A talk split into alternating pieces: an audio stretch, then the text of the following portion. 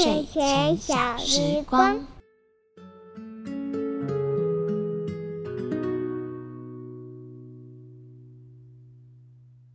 晚安，小朋友。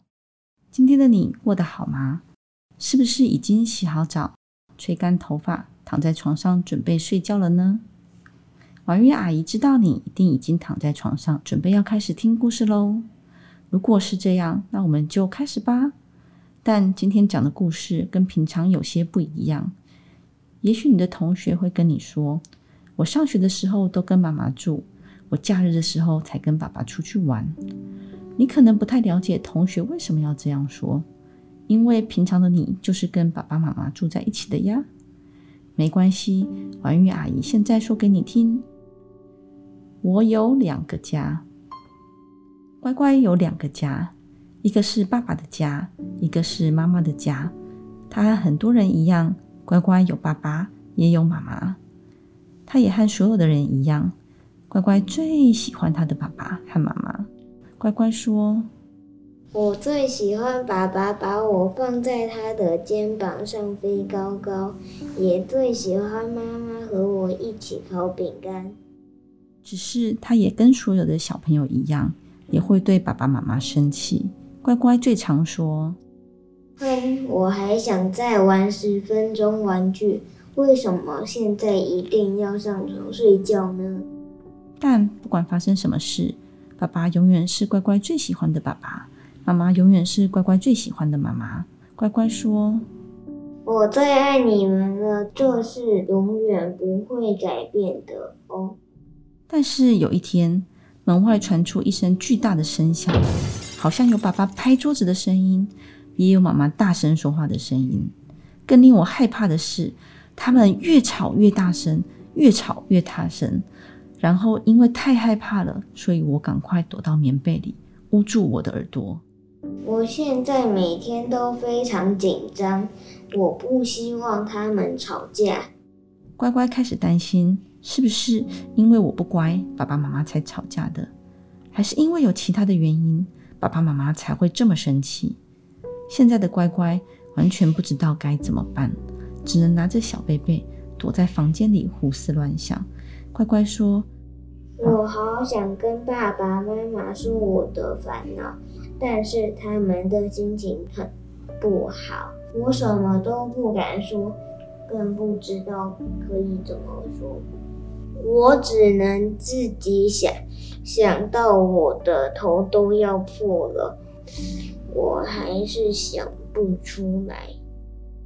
有一天下午，乖乖的爸爸妈妈突然要乖乖到客厅的沙发上坐好，因为他们说有事情要跟我说。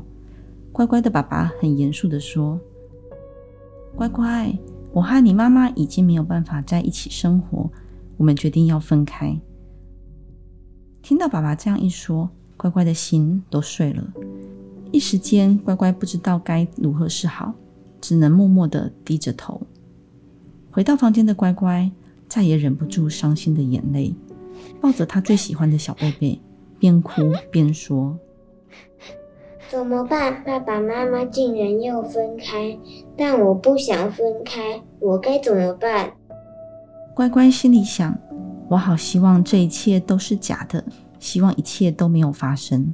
我还想跟以前一样，但现在不论我再怎么不愿意，这一切都已经发生了，也不是小孩就可以改变的。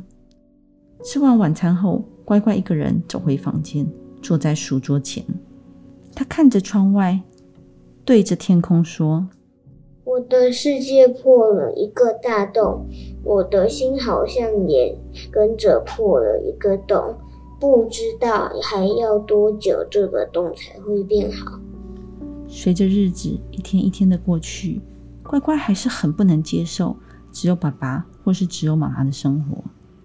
有时候乖乖会一个人躲在棉被里哭，有时候他会觉得很孤单，更有的时候会因为想念而觉得很伤心。还有还有，乖乖常常不知道该怎么形容自己的心情。但乖乖最想知道的事情是：当爸爸妈妈不再相爱时，真的还会像以前一样爱自己的小孩吗？因为太想念以前的生活，乖乖走进书房里，拿起书桌上的相本，对着相本自言自语地说：“我好想念以前爸爸可以陪我一起在公园奔跑，一起躺在草地上，还有一起放风筝的时候。虽然我也很爱妈妈，但她现在变得好忙碌，每天都很晚才回家。我想念妈妈以前每天晚上都可以陪我一起写功课的时候。现在我们的家变得好安静，好安静。我真的真的好想念以前全家坐在客厅沙发上看着电视大笑的声音哦。坐在书房的乖乖突然很伤心的说：“爸爸又忘记打电话给我了。我们本来约好今天要讲电话的。”乖乖说：“现在的我很讨厌爸爸忘记打电话给我，因为那会让我以为爸爸不再爱我了。我也很讨厌妈妈每次在爸爸打电话来的时候，一直问我爸爸跟我说了什么。我不想当爸爸妈妈的间谍，我只想当一个快乐无忧无虑的小孩。今天起床的时候，妈妈跟以前不一样，她没有匆匆忙忙的出门，反而陪我一起吃早餐。”还说今天晚上要给我惊喜。乖乖说：“虽然我不知道惊喜是什么，但今天的妈妈就是很不一样。”下课时，乖乖一如平常一样的走出校门。突然间，乖乖知道妈妈说的惊喜是什么了。乖乖大叫说：“是妈妈来接我放学回家！是妈妈，是妈妈！”耶！乖乖心里想：“虽然我的世界不一样了。”但好像不是每一件事情都变得很糟糕，因为现在家里不会出现爸爸妈妈吵架的声音，我也不会再因为爸爸妈妈吵架而变得很紧张害怕，更不用再烦恼这是爸爸的规定或是妈妈的规定了。突然觉得事情好像变得简单一点。我喜欢平常跟妈妈住在一起的时候，因为她跟从前一样会送我上学、接我放学。我也喜欢星期六、星期日的时候和爸爸一起住，因为爸爸还是会像以前一样在客厅的沙发上讲笑话给我听。可是，当我想起他们吵架时候的样子，又突然小小的觉得他们好像不要住在一起比较好。我实在不知道爸爸妈妈怎么想，也不清楚大人的世界。我要的其实很简单，我只想要当爸爸妈妈的小孩。我想要爸爸妈妈一起爱我。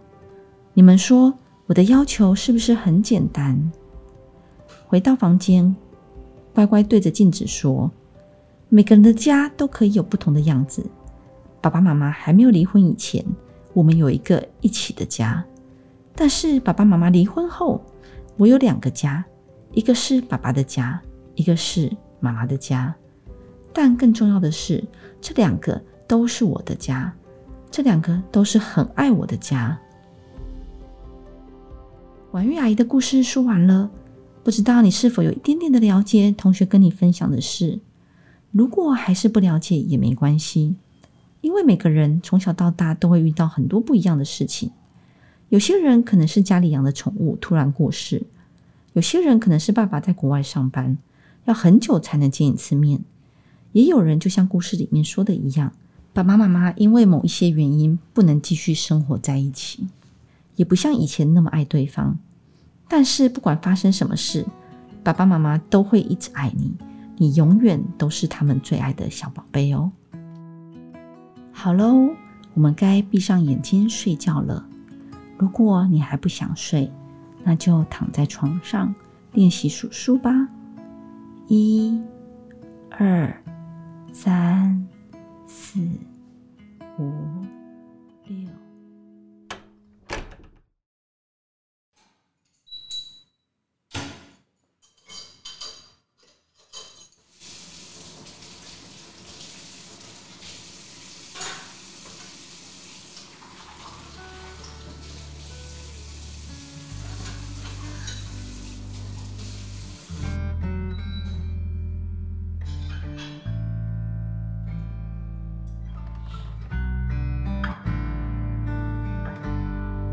睡觉后，大朋友睡觉前，我的、你的睡前小时光。大家好，我是二副联盟我好你好亲子共好服务的奶云，欢迎来到大人的我的睡前小时光。在这个孩子睡了，爸爸妈妈可能手忙着做家事、玩小游戏放松的同时，借我们你的耳朵，一起聊聊那些绘本故事之外的种种，也聊聊那些我们线上节目无法说完却想跟大家进一步分享的育儿议题。那刚刚的绘本我有两个家，大家听完应该可以发现，我们今天要聊的主题其实稍微比较沉重一点点。就台湾的离婚率其实算是相当的高，就内政部统计里面，一零八年国人的离婚率总数好像近是五点四万对。那虽然说这两年已经算是有下降了，但它还依旧算是一个不算少的家庭状态。那不过大家听到这边也先不要转台，就是我们今天要讨论的议题，虽然说呃可能跟离婚有关，但其实也不完全是在那个夫妻跟家庭的关系之中啊，我们都会碰到一些，比如说是冲突啊，或者是需要好好想的时候。那毕竟我们从如此不同的家庭背景中长大，人跟人的相处一定会有很多需要磨合的地方。那在这个过程里呢，孩子当然也是会感受到这一份可能不太。太一样的气氛啦，这也是很多家长很在乎的事情。可是其实有时候孩子比我们想象中还要更，应该说是世故吗？还是说是体贴？就是导致我们很多时候可能会不小心忽略了一些小朋友默默显示出来的小讯息。这样，所以今天我们邀请到了儿福联盟。这样专线，同时也是同心协力合作家的心如来跟我们一起聊聊。那我们先欢迎心如。Hello，奶鱼。Hello。我们最近跟那个同心协力合作家合作了非常非常多集，然后这一集我们派出了心如，这样真的就是孩子其实就真的受到家庭影响很大啦。那当然就是以儿福联盟而言，就是亲子维系啊，或者是夫妻关系的专家，当然就是你们，所以就是当然就是跟你们有非常非常多的合作这样。那你要先就稍微介绍一下自己吗？啊，介绍谁？你要介绍你？介绍我吗？我就是心如啊，你刚刚帮我介绍了。对，之前都是一直在做同心协力合作家的工作吗？其实应该应该说，我早前我是做儿少保护工作，对，所以我做了十年的儿保社工。我服务的儿少的孩子有很多，其实是离异的家庭。那这离异的家庭里面，其实爸爸妈妈的那个冲突关系是非常的高涨的。那但是呢，因为发生了所谓的不当对待、儿保事件，所以他有机会进到这样的一个服务领域，接受社工还有很多资源的帮助。但是那个时候，我其实就想到，如果今天他不是因为有这样子的儿虐不当事件，那嗯，跟他有相同经历的孩子，他要去怎么面对那个？父母离婚所带给他的压力跟冲击呢，也因为这样子，所以当时我觉得好像可以来试试看，就答应进了同心协力合作家，然后一进就这么多年了，就是对。因为我们是儿童福利联盟嘛，所以我们的确在服务的过程中，比如说看到小朋友有或者是家庭有哪些需要，我们就会开展不同的服务。然后我觉得的确这个服务也是非常有价值的地方，在于其实就像刚刚说到的数据，就是真的有很多家庭是在这样子的状况。那的确，呃，如果处理的好的话，其实这些小朋友他也跟一般的家庭是没有两样的。就像我们之前常常讲到的创伤知情的概念，其实的确会对于孩子的心理可能造成一些不同的影响。其实现在的家长大部分都还蛮关心小朋友的，就是也在乎，很在乎孩子的感受。那孩子在家长面对冲突的时候，会不会有哪些行为的表征？然后也想要看看说，比如说家长发现了之后，可以怎么关心或应对？但我觉得在这个之前来说，也先想问心如，就是在这些我们跟大家讨论可能不同的表征或分类之前，有没有需要先做的？比如说给家长的一些心理建设或提醒？我我觉得要分几个层面来看，常态的冲突跟偶发的冲突，其实不管怎样，家长你个人本身的情绪一定会受影响。那我觉得我们要自己把自己过好的时候，你才有可能好好的去看照你的孩子。不然的话，如果你自己都搞不清楚自己现在是一个什么样子的状态，然后你就去看孩子的话，其实很多时候孩子是会很敏感的感受到你的不安、你的焦虑、你的愤怒。所以他就会更胆怯，那个胆怯是他可能会更不知道该怎么跟爸爸妈妈说实话，或者是说我其实很怕你这个样子。所以我觉得最大的提醒就是，我们要去跟孩子谈，他看到父母冲突这件事情前，爸爸妈妈要先做的一件事情是回来问我自己，准备好自己跟孩子谈了吗？我有没有做好一个准备，而且我自己是整理好的。当我在跟孩子谈的时候，我就是单纯跟孩子谈他看到的心情，还有他的感觉，而不是把我的感觉跟我对那一个人的生气也一并带进来。我觉得像，比如说我自己可能就是一个对于人际关系相对来说没有这么敏感的人。那我如果没有办法发现的时候，蛮多人可能会碰到状况，就是我就会一直去问，嗯，别人说，哎，那你现在是怎么样？你你是不是心情不好？这样，但这是一个好的方法吗？或者是我们有什么比较好的做法？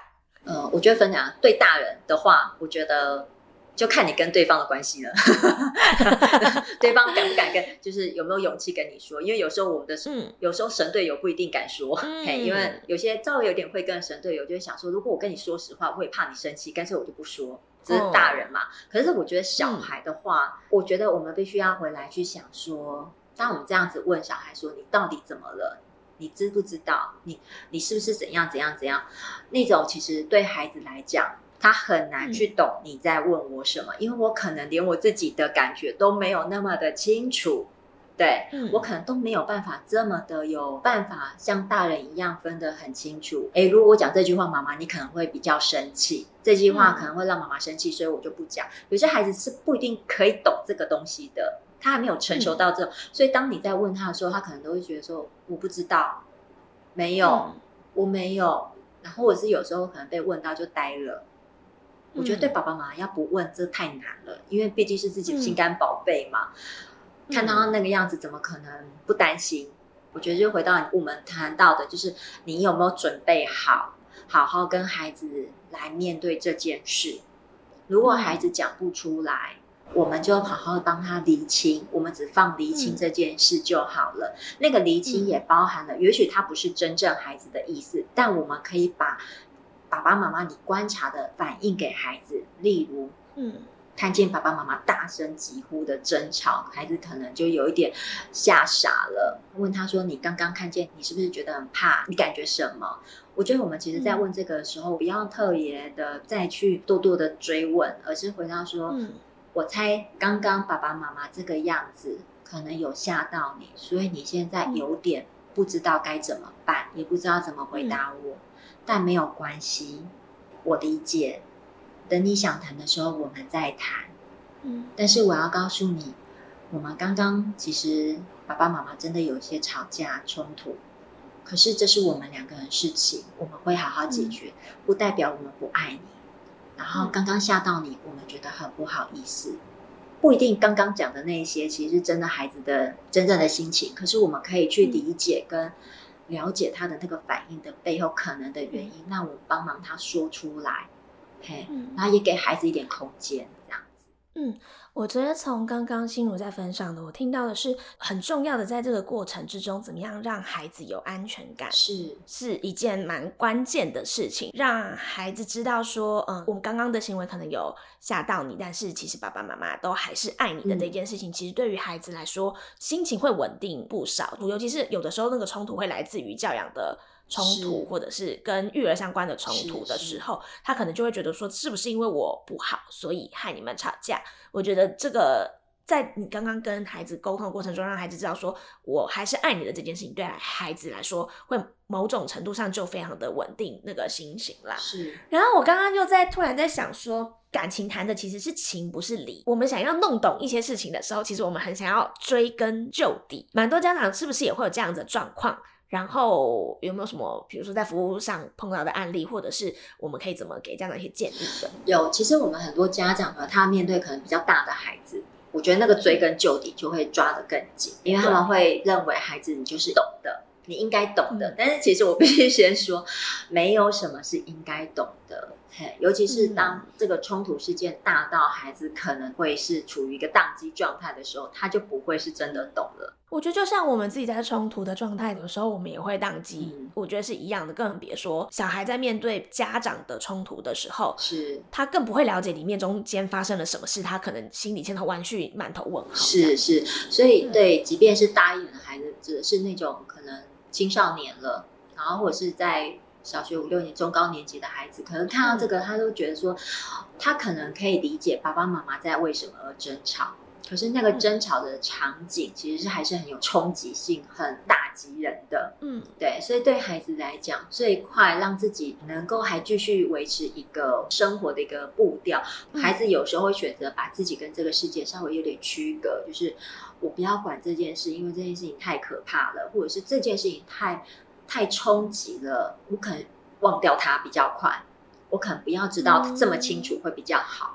因为这件事情太烦了，而且我知道可能等一下你们就会来问我说你要跟谁，所以想说其实那个追根究底，除了问孩子，其实有时候我们家长也会不小心拉着孩子来当裁判员。嗯，那我觉得这个都是对孩子来讲很有压力的，对。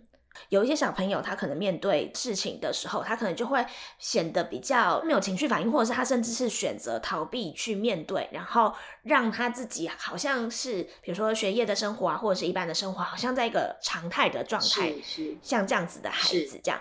好，我觉得能够有这样类型的孩子，当然有很多的可能性。一个是像你说的，就是希望生活如常，你们是没有吵架，还是一个非常和乐的家庭。然后有些孩子是因为，我觉得我只要不谈。不说，那你们就不会来跟我谈你们刚刚吵架的事情。无论是哪一种，它的根源其实最底层的一个部分，其实就是我没有办法去面对这件事情冲击之后的情绪，我的害怕，我的担心。这件事情，我们也许就可能看孩子的年龄，我们来跟孩子做一点简单的对话，然后来做一点对于他状况的一个理解的反应。我们可以再给孩子一点空间，是允许他用他的方式保留他自己的安全感。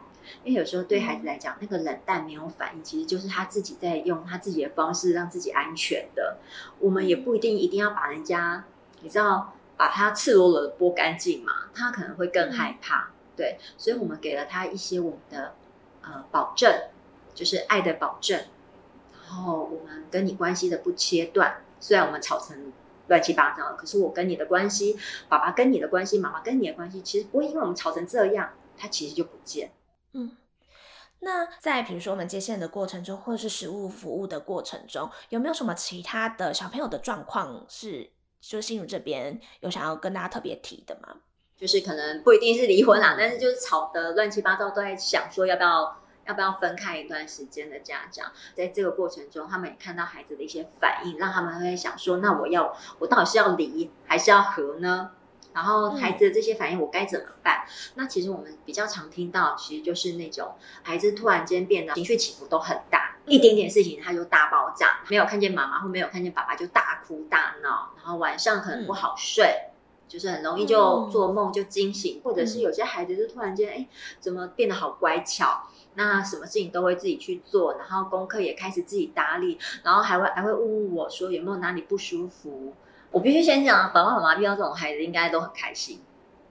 对，可是这样是对的吗？我刚刚的想 象是，我猜你就是我可能会觉得哇，我小朋友好乖哦，可是我就觉得好像 something wrong，有点怪怪的是吧？对啊，对对对，其实我觉得这对父母来讲都很困难，知道？因为如果我在一个很纷乱的情况底下，如果孩子可以这么乖巧，我当然觉得很轻松。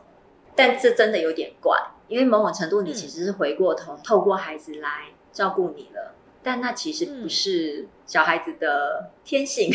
我觉得我们要把孩子的一个好意，我们要切割开来，你懂我意思吗？就是这件事情。你的好我看见了，我知道你其实很棒。你的棒是在，其实你是个贴心的孩子，对，嗯，这件事情我们很谢谢你。但是你不做这些事情，我们一样爱你，因为你是我们的孩子，你是这个孩子，所以我们爱你，不会因为你做这些事情我才爱你。我觉得这是很很棒的心，我们还是要回应给孩子，但只是说我们要去帮孩子做区隔。爸爸妈妈也会担心你是不是因为。看见我们吵架，想要用这个方式让爸爸妈妈的关系变好。如果是的话，这个事情是爸爸妈妈我们在做我们的沟通，所以你可以先不用替我们担心，想要帮忙我们做好多好多事情。哎，因为这是爸爸妈妈我们自己还在讨论的。如果我们有一些定决定的话，我们一定会告诉你。那另外一群的小朋友，他可能。就会变成是刚刚可能有说到的，比如说情绪比较大，或者是比较有比较多的反应，情绪比较大，或者是比较容易有身体反应，就是说以年龄来讲的话，比较年幼的孩子，我指的是学龄前的孩子，甚至是小学低年级的孩子。这类型的孩子，他其实就是他对父母的依恋还是会比较深一点，他还没有完全拓展到，就是说我对于同才的好奇的部分这么这么高的时候，他其实他很容易出现的一个状态，就是他很怕他的照顾者不见啊。我讲的就是爸爸妈妈嘛，嘿，就是你们吵成那个样子，他就会很担心你们哪一天就不见了。那特别是有些孩子，有如果爸爸妈妈真的分开了，他对于那个照顾他的那个爸爸妈妈就会更紧张。因为已经有一个不见了，所以他就会更黏。这就我们在讲的那种，我们的那个术语就叫退化。其实你要想，一个五岁的孩子，基本上是可以接受爸爸妈妈跟我有一点点时间是不在一起的。只要爸爸妈妈在我身边，他就不能离开我。之前接到有一个妈妈就跟我反映说，我的小孩都已经中班，真的五岁了，然后接下来要升大班六岁。现在我上厕所，我们都要开着，让他看着我，要不然的话，他就会在门外开始大哭。就是回到那种小小孩，我一定要看到物体。它才真的存在嘛，所以妈妈、爸爸，你一定要在我面前，你才是真的存在，你不会不见嘛。对，但这样子有办法，应该要怎么面对吗？嗯，我觉得其实就要回到，就是说我们怎么给这个孩子保证安全感的塑造，我们得要重新让他在那个爸爸妈妈分开的经验里面，重新架构出他的安全感。所以有的时候你要有些安抚物，安抚物可以是人，也可以是娃，也可以是物品。我们小的时候很常有那个小被被、小枕头，嗯，有些孩子都戒没有，那个小朋友都戒不掉哈。很多父母都觉得说，一些戒奶嘴都戒不掉，很痛苦。但我其实要说，有的时候其实我们也要让孩子有他的时间跟他们说再见。这个时候，你不觉得安抚物就是一个很好用的？如果这是他的一个安抚物，他其实某种程度是可以稍微。缓和他的安心的，因为其实孩子会有这个反应，最重要的原因在于是，他就是感到不安，他感到焦虑，他害怕，这个害怕已经牵扯到他的生命安全了。所以对孩子来讲，我们就要透过这样子一而再再而三的安抚。你是需要有一点渐进的，所以那个时候我像我刚刚举的那个例子的妈妈，我们后来就讨论了一些方式，就是因为小男孩跟妈妈嘛，我们还是没有办法 开着门让他看我啊，对不对？对对，所以我们其实就讨论了一下，就变成是那我的门就是半掩，然后呢就是跟孩子一人手拿一条线哦，然后孩子哭我就拉拉线，就说妈妈在呀，你看我在动哦，很快快好了。然后久一点了以后，我的门就可以再关上一点点，就是用这种方式。然后慢慢的，孩子更稳了以后，也许线就拿掉。所以有的时候其实是要用一点点渐进的方式，还有适合孩子的方式。那其实这是我们那个时候一起讨论出来的，所以有点耐心这样子。嗯，所以等于是在比较小小孩的情况之下，他其实最容易没有的就是安全感，跟他会很希望家长随时在身边。所以我们需要做的事情就是会需要稍微把那个提供孩子安全感为一个比较优先的考量。是是，对对对。我们讲小小孩的时候，先讲情绪嘛，所以大小孩我们先从情绪或者是肢体的这件事情来反映。好，像以情绪来讲，有些大的孩子对于这样子的情况非常的不满。我说大一点的孩子，可能就是小学中年级以上了，他稍微有点概念，知道什么叫离婚啊，就是你们一定会分开，我一定得跟一个人。可是我其实很不喜欢这个状况，所以他就跟你捣蛋。他的不满的那个心理状态，其实他内心 OS 是什么？很多哎，像有时候我这样说好了，有些孩子的不满是在于说，为什么你们不能在一起？这其实不是分年龄，是很多孩子都有的，就是。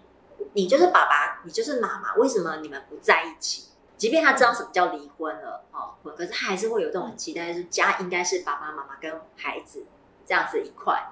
所以当他遇到这个时候，他发现我的这个是不完整的时候，他其实会有很多的一个愤怒。那个愤怒是来自于说，所以你们是不要我吗？另外一个情况其实就变成是他对于这样子的事情，他就呈现一个很。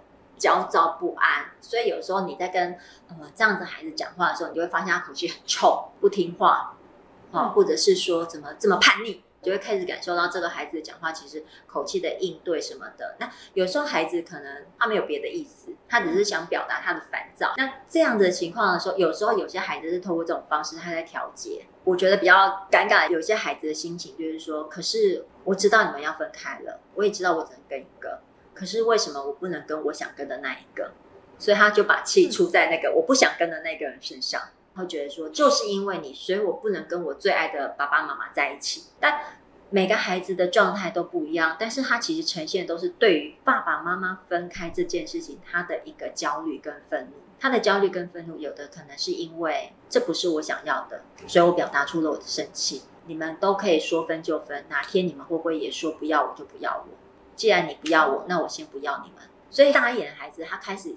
会有更复杂的情绪在这里面，但我觉得哪一个年龄层的孩子，其实他的根本其实都是回到那个安全感。嗯，那我想问，就是我觉得在那个对话之中，我听到的另外一个点是，他对于现况其实感到愤怒，对，因为他觉得没有办法改变这件事情，可是他并不满意。是，那像针对这样子的状况。我们该跟孩子沟通的是什么？我觉得我们要去帮孩子理清是他的愤怒是什么。有些愤怒其实是在于说我生活有好大的变动，可是这些是我无法掌握的。不论哪个年龄层的孩子，对生活有掌握感是很重要的。就是已经有一个让我没很没安全感的事情了，然后接下来这些又是新的变动，所以我觉得我们要去帮孩子理清的是，现在这个状况对你来讲，我猜你也很难适应。所以听起来有可能是他们在生活上也遇到了一些困难，只是爸爸妈妈现在其实已经在这样子的状态了。我也觉得你们没有余裕再来管我的事，可是有可能这样子的表征的小朋友，他的确在生活上遇到了一些困难。换学校了之后，他不能跟好朋友在一起，他在进入新的学校，他可能还没有适应，或者是他觉得人生有很多的变动，但他无法掌控。这样，那当然还有一个是父母的分开，我可能也没有预期，我也在。适应你们的分开，对孩子来讲，其实这都是一个很大的一个调试，因为要花时间调试。有些孩子的呃内在调节能力如果没有那么好的话，他其实很快就是用一种比较生气的反应，因为生气是人最容易出来的情绪。像我自己在心情比较不好的时候，如果别人跟我讲话的状态比较差。我也会比较容易用一种比较情绪性的方式来回应。我觉得这个有的时候人就是真的会难免比较容易有这样子的状况啦。一方面，就我到底要怎么样才能知道，或者是聊出其实孩子到底是不是遇到什么困难，然后是不是需要我可以一起帮他解决？这个是我想要知道我们可以怎么做的一个。好，我我觉得这样说好了，因为每个孩子状况不一样，有些孩子是真的你不需要做什么，你只要让我知道你在那边等我就好了。嗯，那有些孩子是，他嘴巴会跟你讲，我 我不需要你做什么，可是他心里是希望说，你可不可以过来抱抱我，拜托。对啊，所以其实我真的觉得，爸爸妈妈你们最清楚你们的孩子是哪一种类型的。有些孩子调试能力很好，他会觉得，你你先给我一点空间，让我调整，我 OK 了，我我我其实就好了。嘿，我只要知道你在那边，你不会真的不要我，你只要让我知道你你你是爱我的，这样就够了。但有些孩子是，你不要来管我，你不要来管，你不要来管。可是当你真的不管他的时候，他这个孩子的那个暴躁就会再多，因为他其实不是真的说你不要来管。所以家长做的一个小小的判断，有可能是来跟孩子主动的去给予关心，说，哎，有没有什么是我可以一起帮你想办法的事情，或者是你现在有没有什么状态是想跟妈妈聊聊，或我想跟爸爸聊聊的？那当然，另外一种小朋友是，如果说我放着了之后，你发现他情绪反而更不稳定了。那你可能就要回头想一想，他是不是其实只是担心说，我是不是先这样子拒绝你？如果你真的不要我的话，我也是是我自己做的选择。他只是一个，就你刚刚说到的死鸭子嘴硬。那这样子的小朋友的状况，可能他更需要的就是你给他更多的安全感跟爱。这样，另外还有一个就是家庭可能有一些变异的状态的小朋友，我可能也会想说。其实我把这些跟家长说有什么用？我觉得像是这样的状况，有的时候反而我们会请孩子打我们儿福联盟有一个艾尔维尔儿童专线，就是换一个人，就是等于是陌生的人啊，他是会有知识的编号的嘛。就是他在一个好像既熟悉又陌生的状态之下，其实有的时候孩子反而更能够好好的把他心里的话讲出来，然后有一个大人陪伴他，去给他一些建议或者是一些陪伴，我觉得说也是一个蛮好的方式。嗯。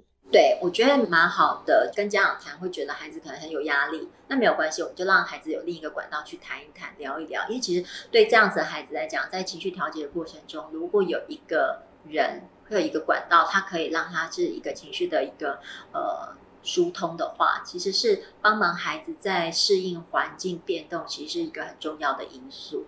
对，嗯，所以也欢迎小朋友可以拨打我们的 i o v 啊专线，然后它是每天下午四点半到晚上七点半。我记得零八零零零零三一二三。嗯对，那我想问，在面对家庭并没有到分离的时候，可能家庭相对来说没有这么和乐的这样的情况之下，他的反应会有不同吗？还是其实是差不多的？我觉得其实差不多，但是父母争吵对孩子来讲，其实就是一件很可怕的事情。所以有些孩子对于要花时间把这个可怕的事情要能够达成平衡，所以其实孩子可能就会比较有一个状况，就是孩子开始容易有一些分心的状态、恍神的状态。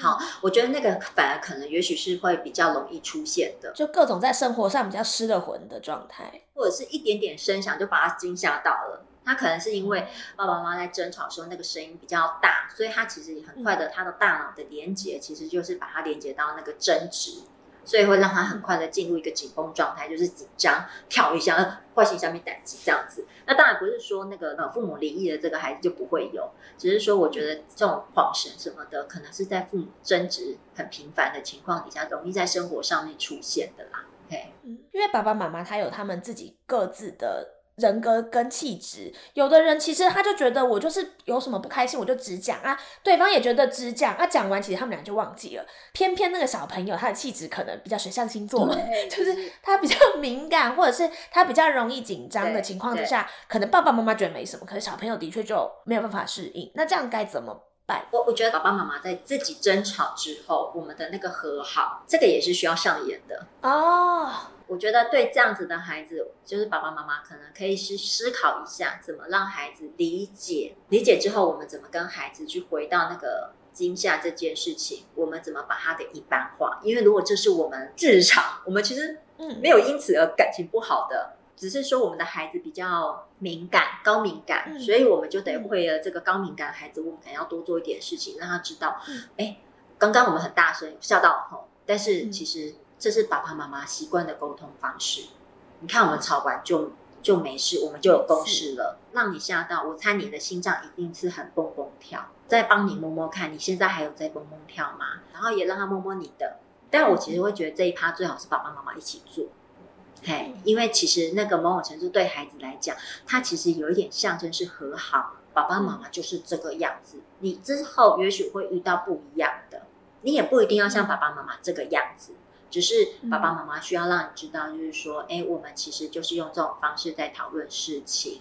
那有时候真的不小心吓到你，但这不是故意的，所以我们先跟你说一声啊。但是同样的，要重复、重复再重复，请记得。嗯，或者是下次你觉得被吓到的时候，你也可以提醒爸爸妈妈一下，对这样让爸爸妈妈也可以小声一点，这样。或者是我们如果说你觉得这样太大声，还是让你很害怕、很吓到的话，那我们就赶快换地方，我们继续去沟通我们的。沟通完了以后，我们再来跟你报告，嗯嘿，报告很可爱。就是我们再来跟你报告一声，对。嗯，嗯，另外就是心如其实也有讲到，就是某一些小朋友其实再严重一点，可能会有像是身体比较不舒服的状况出现，是不是也是一种表征跟需要注意的事项？是因为有时候孩子就是可能也讲不出来，但我觉得身体是很快的反应的，他其实就是会说我肚子痛，我头痛。可是你怎么带他去看医生，永远都是没事情。所以有时候我们就必须要去察觉一下，这是不是孩子的一个心理的一个反应，一个情绪上面的一个身体的表征。我们可能就要去帮孩子反映，是说，嗯，对，你的小肚肚真的很不舒服。我猜嗯有可能是因为心的不舒服带到你的小肚肚。你的心哪边不舒服？妈妈猜猜，爸爸猜猜，会不会是因为刚刚我们吵架，吵架太大声，让你的心吓到了？嗯所以你的心虽然现在已经没有这么蹦蹦跳了，可是那个很担心、很害怕的感觉就跑到你的小肚肚去了。那我们现在一起来跟你的小嘟嘟说一声，不要怕，不要怕，爸爸妈妈已经讲好了，我们已经沟通完了。其实这里面其实带的就是一个非语言跟语言的一个安抚给孩子，因为我刚刚有说嘛，就是身体的皮肤是我们感觉器官最大的一个部分，所以那个部分其实是可以传达一些呃温暖跟被拥抱、被爱的感觉。所以那个东西我都会建议家长，如果可以就帮孩子多带一点，嘿，因为那个其实是可以传达人跟人的连接是最快的，尤其是跟孩子之间。对，但是我要先说，有可能孩子真的是身体不舒服，所以麻烦还是要去看一下医生。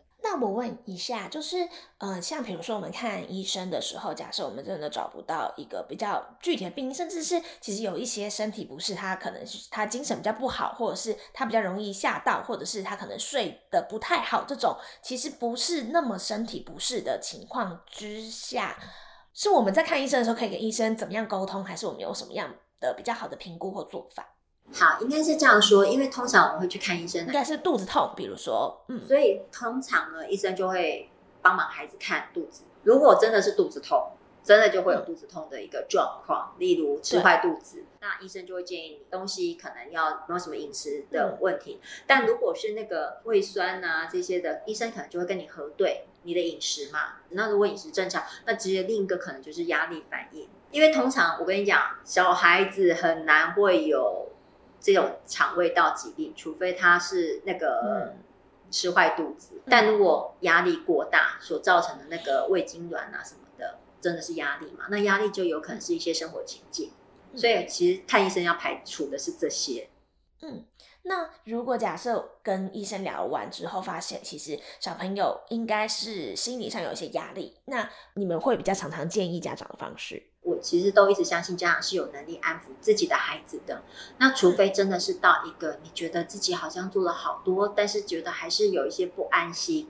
如果是这样子，我其实会建议是说，家长可以试着帮孩子安排所谓的心理智商。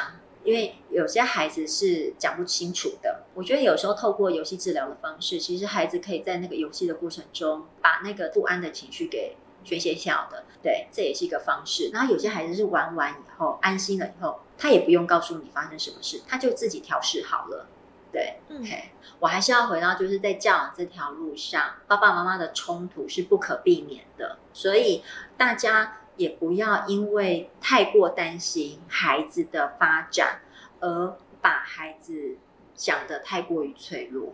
因为我觉得教养这件事情，我们本来就是跌跌撞撞，因为每个孩子都不一样，所以我们在这条路上就是跌跌撞撞陪孩子一起长大。没有谁是一开始就会做父母，对，所以我其实觉得对父母最大的提醒就是，如果你们真的发生了争吵，请不要这么焦虑。我们就把它当成是一个很好的机会，带孩子去认识人的生命中有时候都会有一些不顺遂，那我们可以怎么去面对我们的不顺遂跟我们的困境？这也是父母一个在教养上面给孩子一个很重要的一个陪伴跟讯息。其实我们一整集节目都一直在讲的，就是要让孩子知道。不论如何，我还是会爱你。就是孩子有这样子的一个安全感，其实不论遇到什么样的逆境或者是困难，其实我们都要相信孩子其实可以很厉害的长出一朵很美的花。是。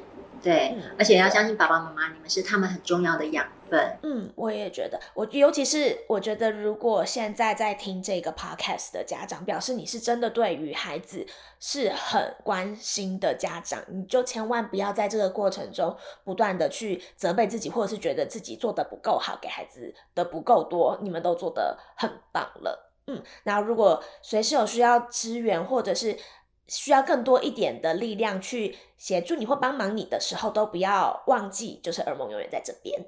好，那我们今天的节目大概就到这边，然后就是谢谢大家的收听。那如果喜欢我们的节目的话，不要忘记帮我们订阅，在 Apple Podcast 订阅，或者是留言告诉我们有想要听什么样的主题。那我们就这一集就先到这边，就跟大家说再见喽，拜拜。